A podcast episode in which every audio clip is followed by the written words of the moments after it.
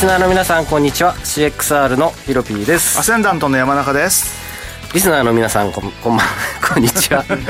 またまたヒロピーでございます。本日は内田さんがお休みということなので、えー、僕と山中さんでお送りしていきたいと思います。よろしくお願いします。よろしくお願いします。はい。ドル円128円乗せてきましたまさかの。早いですね。いやー仕方なく僕はですね127円の90何銭で高値掴んでやりましたままたエントリーしたってことですか？しましたね。あーまあでもこれ125円台持ってないと何もできなくなっちゃいますよね。と思ってえっとでもねユーロ円とニュージー円は持ってたんで、えーでまあドルストやっぱりドル買いでこうポジション立てとかなきゃなと思いながら、えー昨日一昨日っていうかまあ今週ん。悩んでたんですけれども、まあしびれを切らして125円台で売ったものを127円台でまさか買い戻すという、はい。2円高いところで、えー入りましたなんてこったい。うんまあこれでもこのままだと本当に130円とか意外と早いタイミングで見そうですからね。いやーもしかして今週とか。今週中とか本当あってもおかしくないですよ。いや真空地帯今抜けてってるんで、ゴールデンウィーク中135円とかね。いやそうですうね、ん。いやいやいやいやもう本当にですね速い速度で上がってますが、えー今日のゲストは黒黒助さんです。よろしくお願いします。よろしくお願いします。はい、えー今日は初っ端から入っていただいております、お久しぶりですね。お久しぶりです。そうですね、そういえば久しぶりですね。何ヶ月ぶりですか、3ヶ月ぶりぐらいなんですか、3ヶ月ぐらい。そうですね。どこに行っんですか？えー、っと家にいましたね。はい家で楽しく聞いていました。インドアですね。はい。はいわかりました。今日はじゃあ内田さんがおりませんがよろしくお願いします。よろしくお願いします。今日僕大忙しです。チャートいじって、えー読み上げて。みんなにみんなにというかお二人に振っていきますんでよろしくお願いしますします。はいこの番組はですね YouTube ライブでも同時に配信しています、えー動画配信についてはラジオ日経番組サイトからご覧いただけます。番組ホームページは随時質問などを受け付けておりますので、えーご遠慮なく、えーコメントください。あコメント山中さん拾っていただいてそうですね。コメント拾いましょう。はい、ではそれでははず、えー始めていきましょう。この番組は forex.com の提供でお送りいたします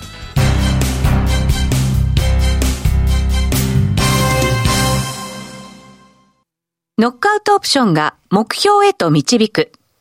よりシンプルな新しい通貨取引。forex.com では柔軟な証拠金設定、リスク限定、簡単なトレード設計のノックアウトオプションの取引が可能です。最大損失を限定し、高い資金効率を利用しながら利益獲得が狙える画期的な商品で、1000通貨相当から取引いただけます。ノックアウトオプションならリスクをコントロールしながら機会を逃さない。トレードに優位性を。ノックアウトオプションや FX なら forex.com でぜひお取引を。講座のお申し込みや詳細は forex チャンネルの番組ページをご覧ください。外国為替証拠金取引及びオプション取引は元本及び収益が保証されているものではありません。FX 取引はレバレッジを利用して取引代金に比較して少額の証拠金で取引を行うために相場の変動による価格変動やスワップポイントの変動により思わぬ損失が発生する場合があります。お取引の前に契約締結前交付書面などを必ず熟読し、取引の内容、危険性などをご理解いただいた上で、ご自身の判断と責任にてお取引ください。ストーン X フィナンシャル株式会社、金融商品取引業、関東財務局長、金商第291号。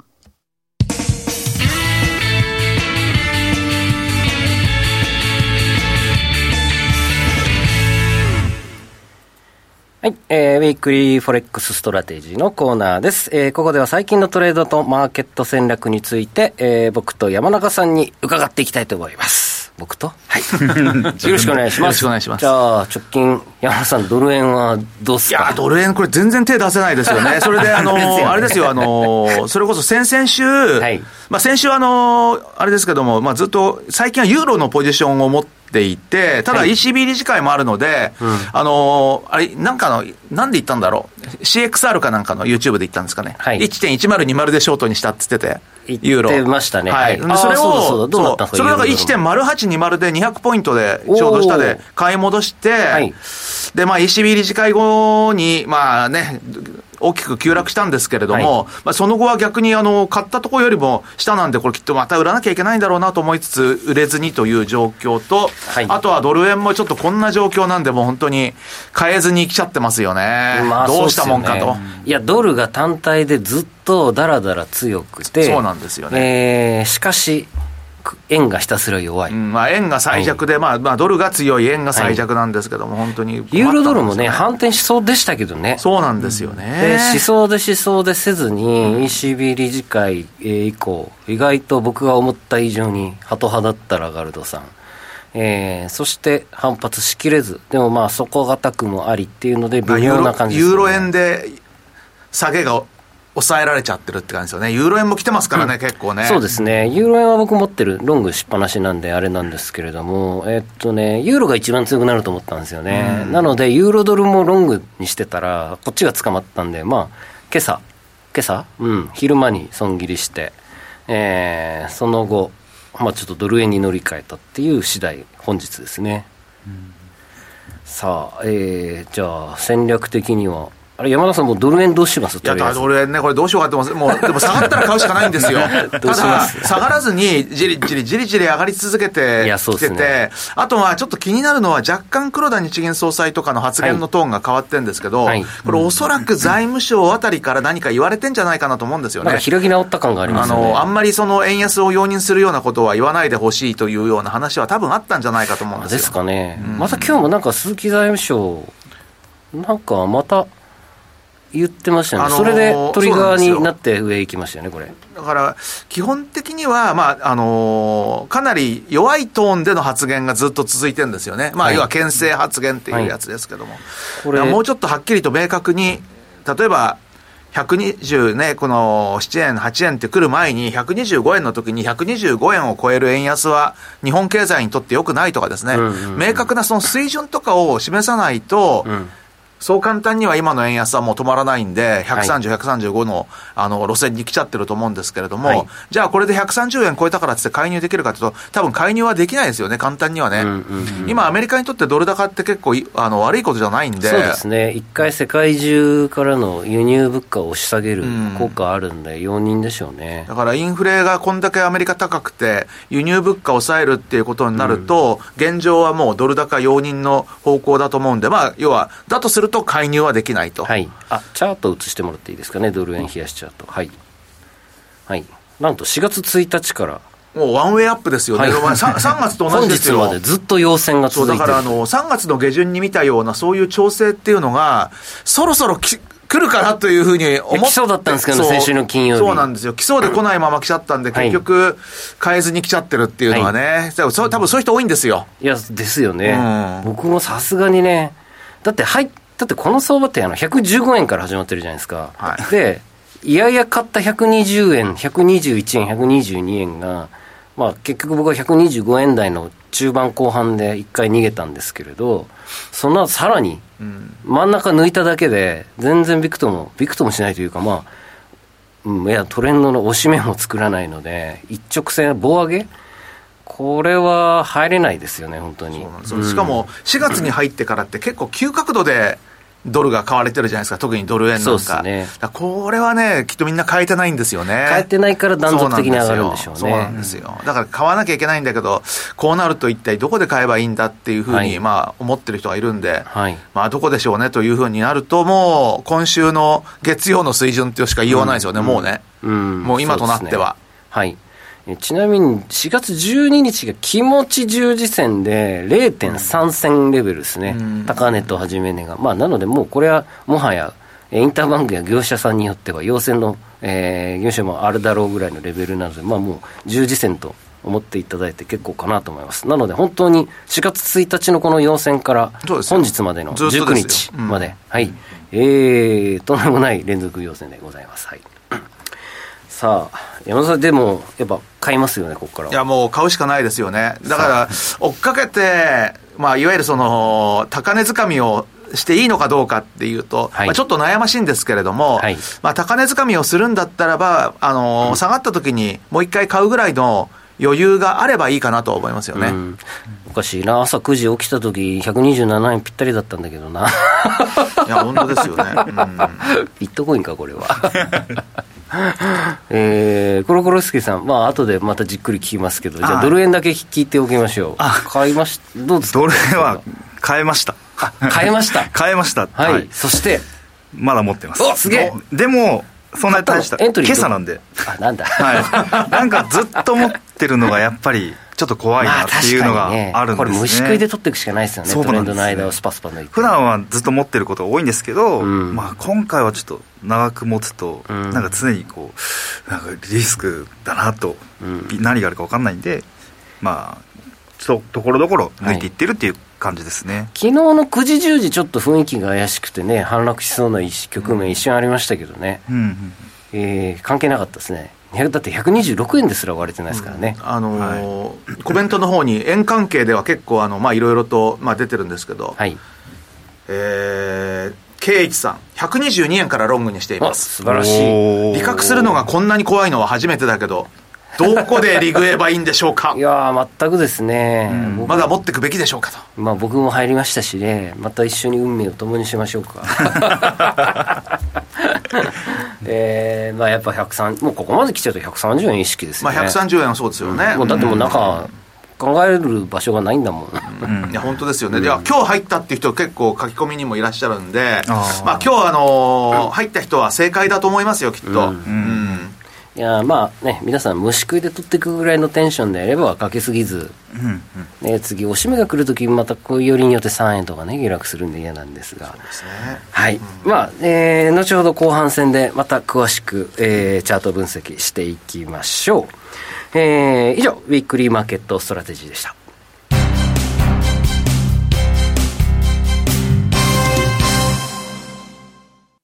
ノックアウトオプションが目標へと導く。よりシンプルな新しい通貨取引。forex.com では柔軟な証拠金設定、リスク限定、簡単なトレード設計のノックアウトオプションの取引が可能です。最大損失を限定し、高い資金効率を利用しながら利益獲得が狙える画期的な商品で、1000通貨相当から取引いただけます。ノックアウトオプションならリスクをコントロールしながら機会を逃さない。トレードに優位性を。ノックアウトオプションや FX なら forex.com でぜひお取引を。講座のお申し込みや詳細は forex チャンネルの番組ページをご覧ください。外国為替証拠金取引及びオプション取引は元本及び収益が保証されているものではありません。FX 取引はレバレッジを利用して取引代金に比較して少額の証拠金で取引を行うために相場の変動による価格変動やスワップポイントの変動により思わぬ損失が発生する場合があります。お取引の前に契約締結前交付書面などを必ず熟読し、取引の内容、危険性などをご理解いただいた上で、ご自身の判断と責任にてお取引ください。ストーン X フィナンシャル株式会社、金融商品取引業、関東財務局長、金賞第291号。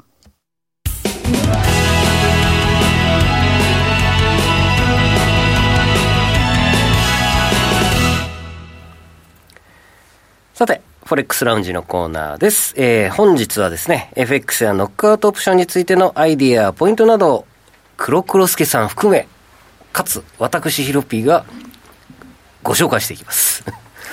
もうまさに、まあちょっとあの、今コマーシャルの間にね、お話ポソッとしてましたけれども、こう、見事に今、ノックアウトオプションの出番、出番ですね、うん、もう。もう130円めがけてやってしまっても OK、130円手前から思いっきり逆張りして OK、全くもって完璧なアイテムじゃないかというタイミングでございます。今ですねはい、えー本日のゲスト、波乗りトレーダー黒黒すげさんです。では、今週の、はい、よろしくお願いします。今週の戦略、そして直近のトレード、いかがですかね？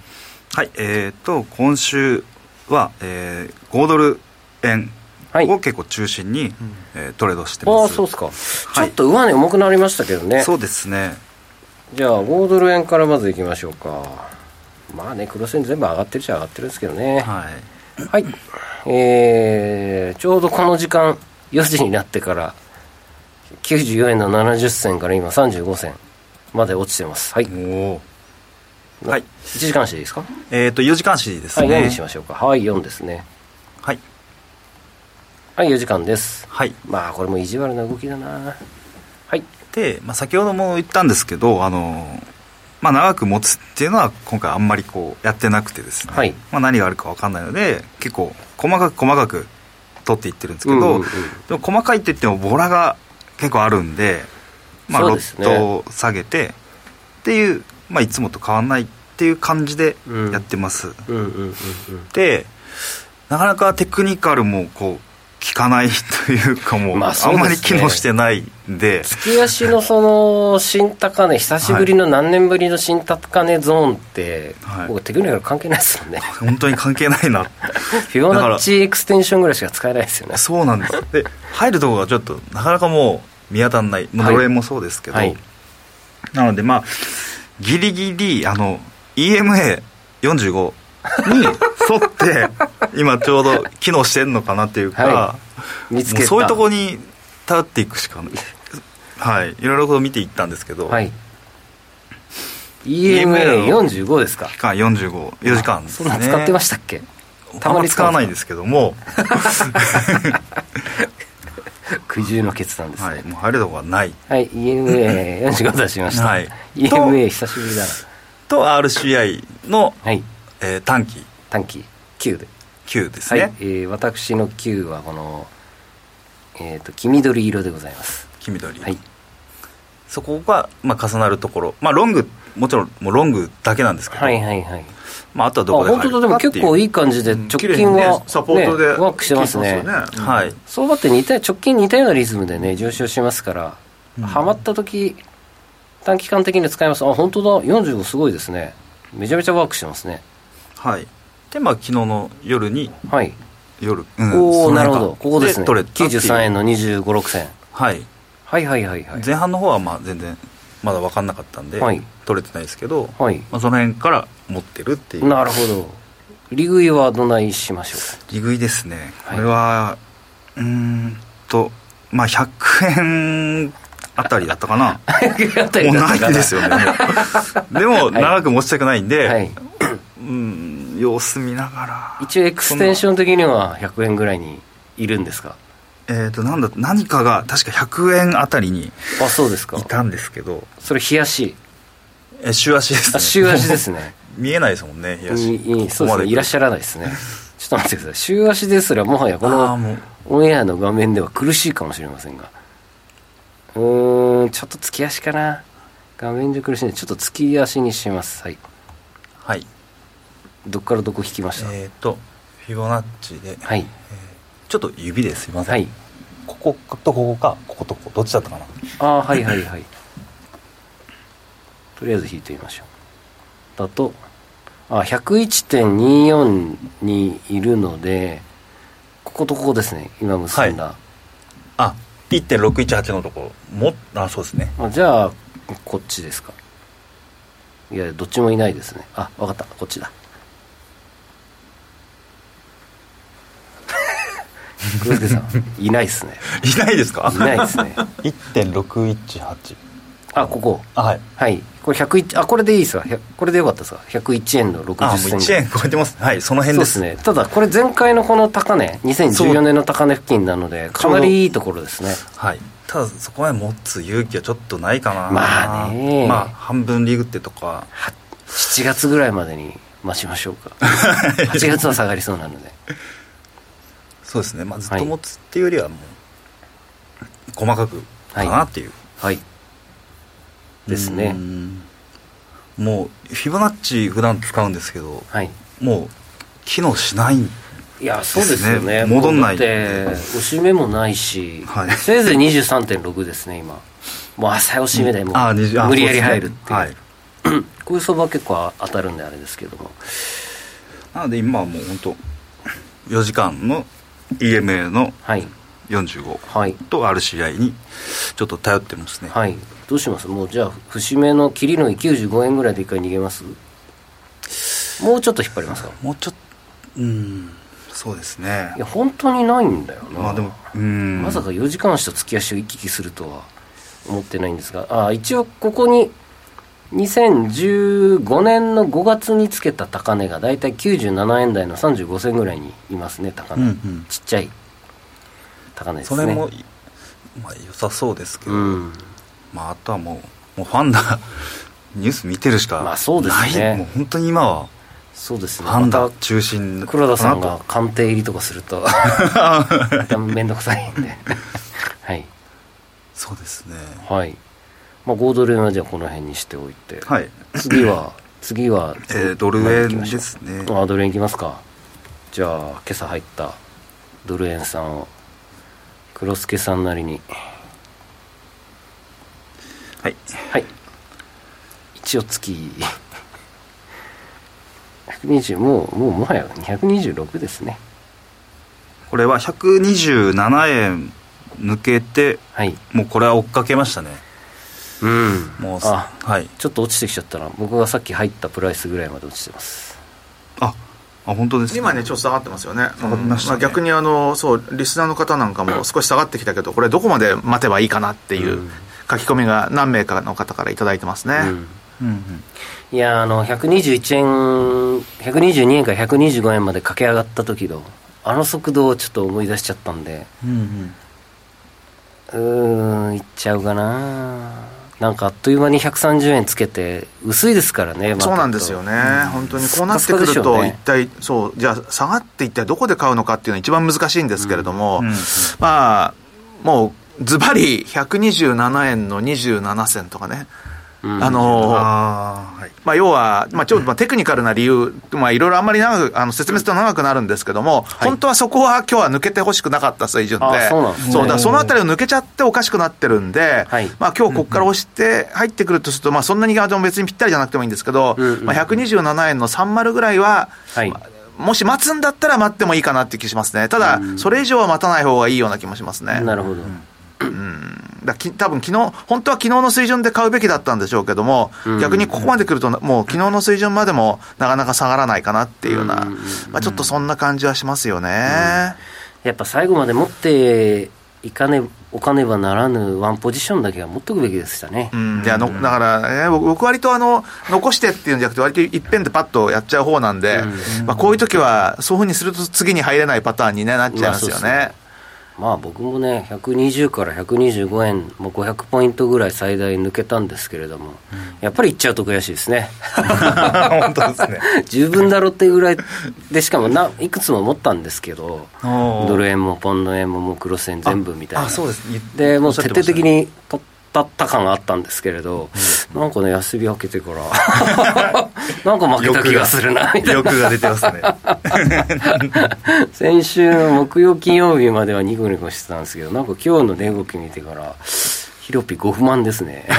5不満になりつつあり何ます、ね、千ピップスとかあそうですね。かなり取りましたね。3000先月3000今月1500600いやもう物色しまくったんでもう、うんヒロピーターン来たと思って あの12月はコテンパンにやられたんですけどもう3倍返しぐらいで。あ、はい。そうですね。そう、ん。あのまあ良かったんですけど、まあ、こうやってトレードのバランスって崩れていくんですよね、あ本当。うん、来月ぐらいでうーっとかってなってそうで。これは繰り返すんですよ皆さん。まあ、トータルで残ればいいんです。そうですね。